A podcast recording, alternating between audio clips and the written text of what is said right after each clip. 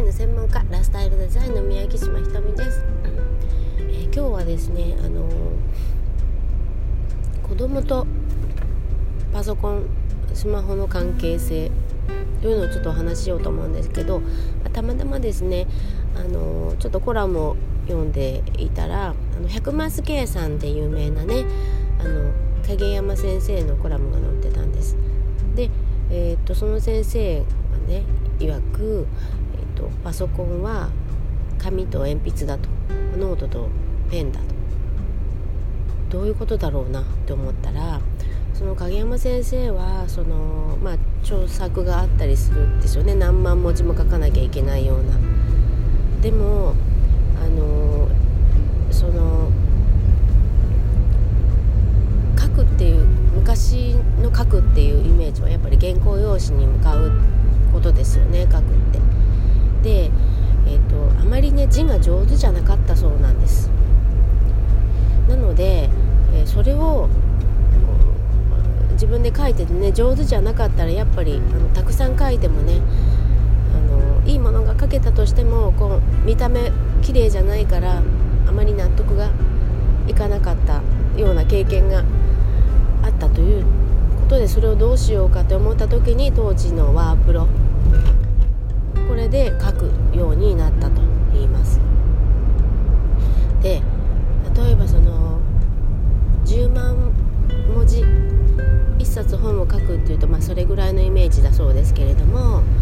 それを10万文字を鉛筆で書く、まあ、シャーペンボールペン何でもいいですけどそう手で書くっていうのを考えた時にちょっとあの、まあ、その作業量で圧倒されてしまうころがあると思うんですけれど、まあ、でもそれがパソコンだったらそんなに難しくないって。でそういうパソコンがハードルを下げてくれることになる。ので、まあ、パソコンを使いましょうって。まあ紙と鉛筆だからね。っていうお話だったんです。でえー、まあそれはあの大人だけではなくて子供も一緒で供にもパソコンを使わせましょうってで、えー、どれぐらいの年齢で使えるようになるかっていうのもお話しされていたんですけれどあのー、大体、えー、ローマ字入力をねしていくことになると思うんですけど、まあ、そういうブラインドタッチをしながらローマ字入力していくことができるのが小学校2年生なんだそうです。のでまあ小学校に入ったらちょっとずつ習わせるっていうか、まあ、そういうのも、あのー、いいのかなって思います。まああのー、私も子どもたちのその字を覚えていく様子とかを見ていると、まあ、文字っていうより形でね覚えていくなので、まあ、そういった意味でローマ字も、まあ、形で形の違いでこれが何かっていうのを覚えていくっていうようなねやり方をしていくのかなって思うんですけどもうその、えー、これこういう小学校になればもうねひらがなの読み書きはできるわけなので、まあ、そうなるとももっと簡単かなひらがなをやっぱり覚えていくとその後のローマ字入力への学びがスムーズかなっていうところは納得できるとこですね。目の前にじゃあパソコンを用意したと。でそこで何をさせればいいか。っていうとまずはあのパワーポイントを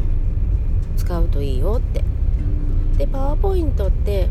意外とこの図形を並べるのにも直感的にできたりするんですよね。こうガイド線が出てくれたりするし。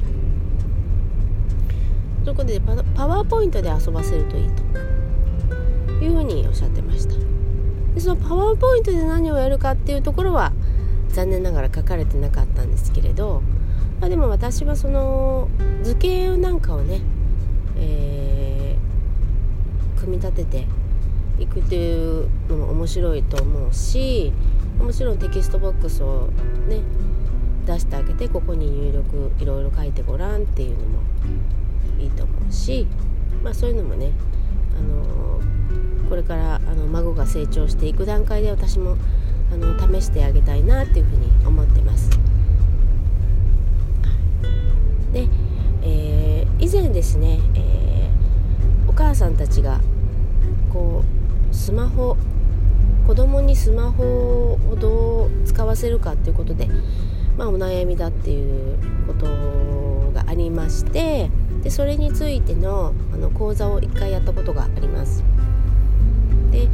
ママが、えー、子育てにスマホを上手に活用する方法っていうことでお話をさせてもらいました。でやっぱり今の子どもたちっていうのは生まれてすぐインターネットパソコンスマホタブレット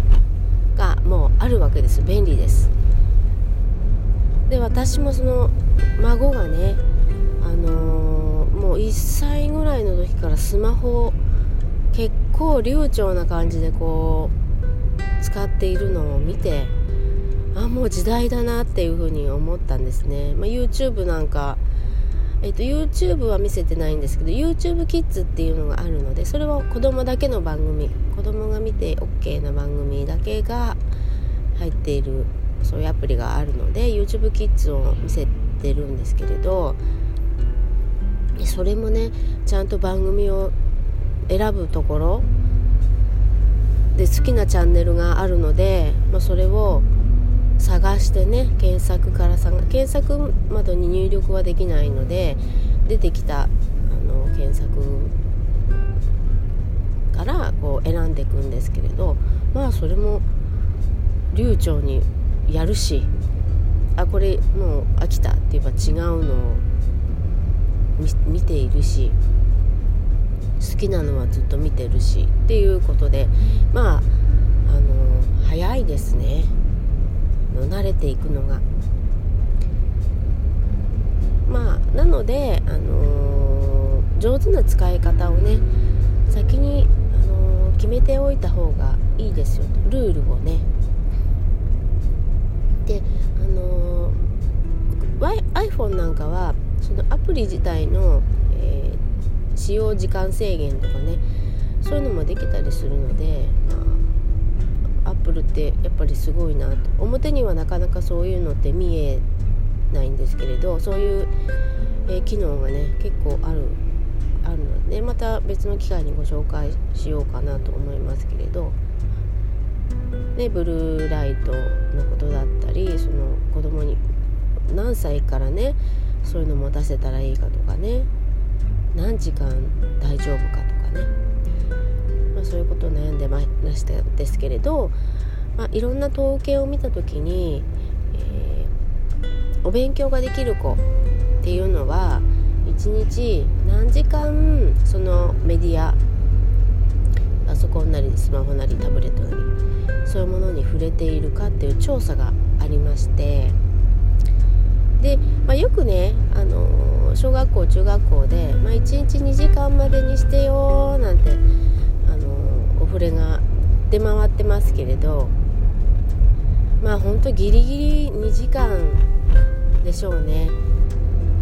で本当にさお勉強ができる子たちっていうのは1時間で切り上げるんだそうです。60分。で、あのー、その1時間1時間っていう習慣を身につけるためにはまずはお母さんお母さんがね1時間で切り上げる姿を、まあ、見せてあげてくださいよと。まあそういうところのお話をしました。やっぱりあのー、スマホ便利なので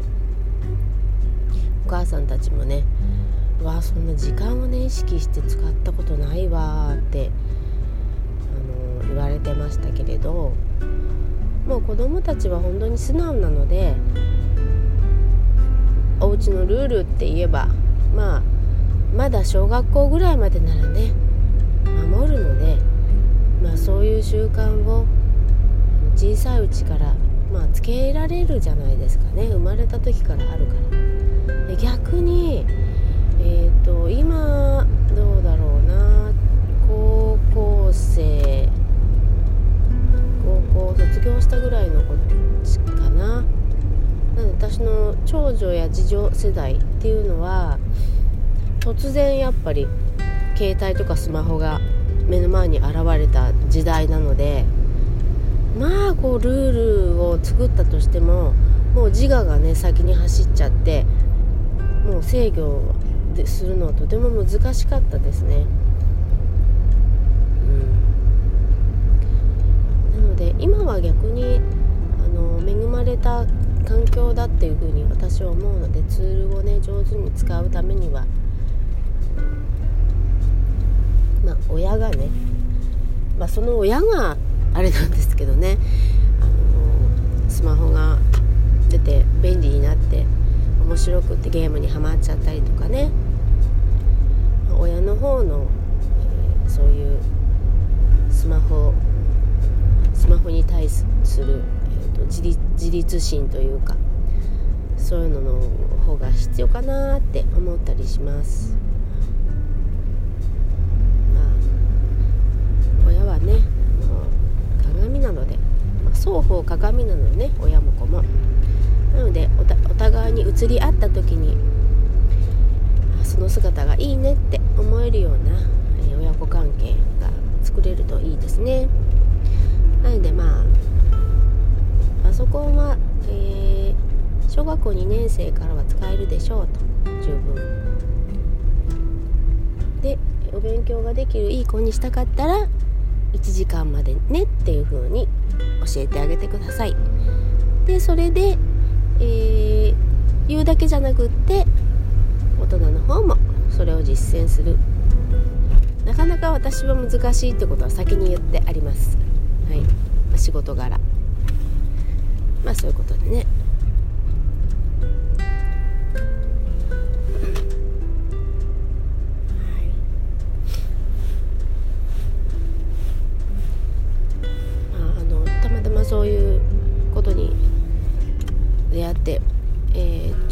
ですね、えー、最近あのノーメディアデーとかねそういうのをあの実施していたり私が勤めている PTA の小学校の、えー、小学校だけじゃなくてそこの近隣の中学校がそういうふうにあの提唱していてまあその、ね、メディアに触れない日をあの積極的に持ちましょうっていうことで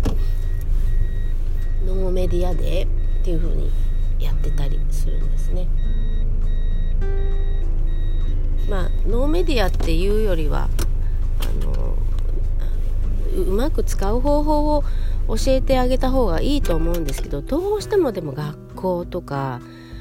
そういうのってもう排除するっていうことをこう言いますよね。なんかねそういうバランス感覚がねおかしいなって思いながらねあの学校の中で仕事してますけれど。そう上手に使う方法っていうのを教えてくれていないよねって。でそれを思うのはまた別の機会にしないと長くなっちゃうなって思うんですけれど私がその小学校の PTA ジムっていうのをしながらえー、広報誌 PTA の広報誌があるんですけどもそれを紙からウェブにしませんかっていう、えー、まあ、プレゼンを、ね、えーと昨年度末からしてましてで今今年度、まあ、それが実現しているんですけど、まあ、そのウェブ化にするにもね結構あの反発があったので、まあ、その話はまた別の機会にしようと思います。えー、頭のいい子作りたいと思ったら1日1時間でちゃんと区切れる意志の強さを育てる、まあ、それにはやっぱり大人の方がね頑張らないとねっていうところでした。はい、ということで今日はそんなお話をさせていただきました。ではでは失礼します。